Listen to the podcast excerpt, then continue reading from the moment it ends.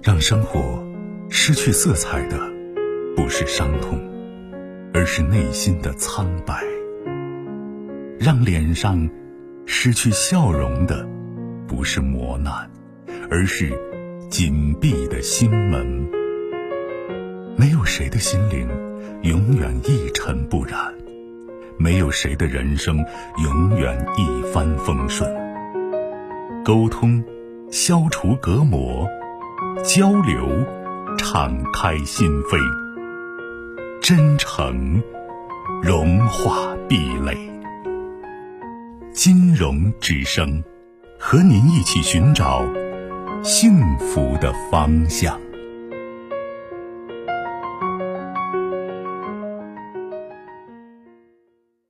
喂，你好，久等。嗯，哎，你好，金老师。嗯。嗯，我想。咨询一下关于婚姻家庭的事情，让这样你帮我分析一下。您说。最近啊，我觉得一切都不在状态，就调整不过来。嗯。然后我跟我老公，我们二婚，然后过了十二年，有个小孩。然后以前就感情挺好的，嗯，我主外，他主内。因为我认识的时候，他就是没钱，啥也没有。然后我的小生意，然后。我们就是前几年、前三四年都过得挺好的，嗯。嗯，最后就是因为他是男人嘛，我就我就支持他去出去做生意，他做生意就认识了一帮社会上的人，以后，嗯，他就开始不安分了，不安分了以后就开始出去打牌，嗯，喝酒，然后就是手机上有女人，这样就说一来我们就就开始吵架。我本来属于那种就是说缺少安全感的人，我第一次婚姻就是因为缺少安全感，嗯，社会上就是我前夫也属于社会上，他有整天有饭局啊，酒局比较多。我为什么选择现在这个丈夫？就是因为他以前就是也没有车没有房，就就是小男人，就是特别细心、特别周到的那种。然后就是比较顾家，最起码我们一块能在家在一起，就是一天在一块吃两顿饭、三顿饭啊。就是我要的就这种婚姻这种生活，就是我挣钱也无所谓，他他不挣钱也也没关系。那最后你打乱的这个格局啊，你让他出去赚钱了吗？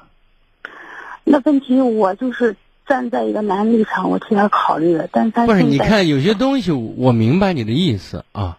嗯。但是当时你看上他呢，就是因为他也许没多少本事，但是显得比较厚道、比较老实，让你感觉到心里踏实，对吧？对。我说人是环境的产物。你把他推入那个环境当中，从内心里面，也许他以前不知道，内心里有那种蠢蠢欲动的这种想法，但是他不会具体怎么操作，他不大清楚，对吧？嗯。最后你把他推入那种男人的场合，他发现哦，原来这种感觉还是蛮爽的。嗯，对。就是这样的。那现在我想矛盾已经出来了，你也跟他闹了，到现在为止，你们俩之间的关系或者对发生的事情，他的想法是什么？他性格比较奇怪，就是那种我们俩就出问题一般不沟通，他就觉得他属于那种，我觉得夫妻之间有问题，嗯，我属于那种就夫妻有矛盾，他不能隔夜，有问题咱们立立马坐下来说一说哈，我谁的问题谁谁谁谁担嗯，我知道你不用不断重复相同的意思啊。他不那个，他跟你不沟通，然后就不理你。然后我这就是冷暴力是吗？对对对对，这个我就非常。从什么时候开始有了冷暴力？好像一直一直以来都这样。你刚才说前些年你们挺好的。前些年就是也不吵架，几乎就是不吵架。不吵架，冷暴力算什么？嗯，就这两年出现问题以后。以以前的事儿都能过去，我也就不计较不追究。不是我我能过去和不能过去是一回事情，大家处理问题的习惯和方法，这个是。他一直是这样，他就认为夫妻这样没事儿，我我该干什么干什么，明天就是该送娃就送娃，该做饭就做饭。那现在你你告诉我，现在他出现，比如说在外面有点胡成，对吧？嗯嗯。然后呢，外面还有女人，还有没事了，还还干嘛打牌是吗？对，那这种这种状态，现在对家庭生活，就是他顾家的程度有多大的冲击？嗯，他顾顾家还是顾家，他现在就是每天还是给我做饭哈。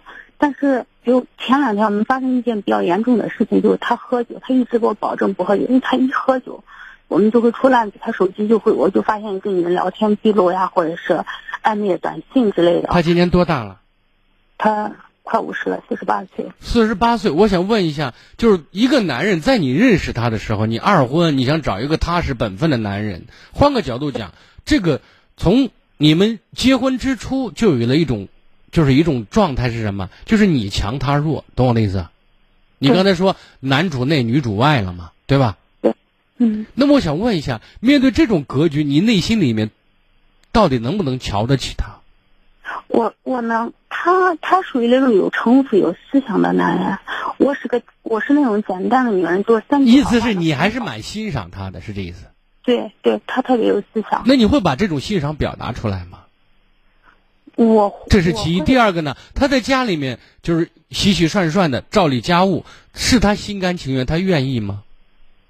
以前他愿意，他现在还在做，但是我我能感受他那种就是那种内心的那种嗯不满。那我想问，到今天为止，你认你认清楚你老公的人品吗？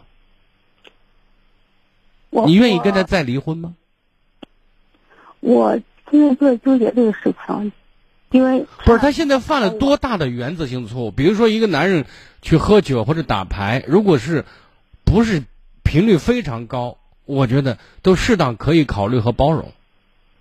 金老师，嗯，我现在就是问题是我缺少安全感，比如他你缺乏安全感，那我告诉你，一个人安全感真正的给予者是他自己，不是别人。我明白，但是我调整不过来。你你再调整不过来，你不能改变事实本身，知道吗？就像你是女人，你能生孩子，这是你改不了的，这是你的功能。你不能让男孩男人去生孩子，这跟你接接不接受没关系。事实就是这样的。我想告诉你，你的安全感真正可以给予你的只有你自己，别人给你的感觉是假象。你让别人觉得哦，我跟他在一起很有安全感，那背后是什么？是因为你给他了他想要的东西，所以他给了你想要的东西，是一种交换的关系。你别指望什么都不因为别人给你一个肩膀靠，没这事儿。所以你一定要接受，安全感是你给你的。金老师，这个问题我知道，我明白。我其实，那你现在希望他怎么样呢？我想，你希望他，你看这里面其实无形当中，我心理出问题哈。无形当中，其实反映出你的什么？你的一种控制欲在里面起起作用了。嗯，有一点。这至少在你的谈话过程，我有这种感觉。嗯。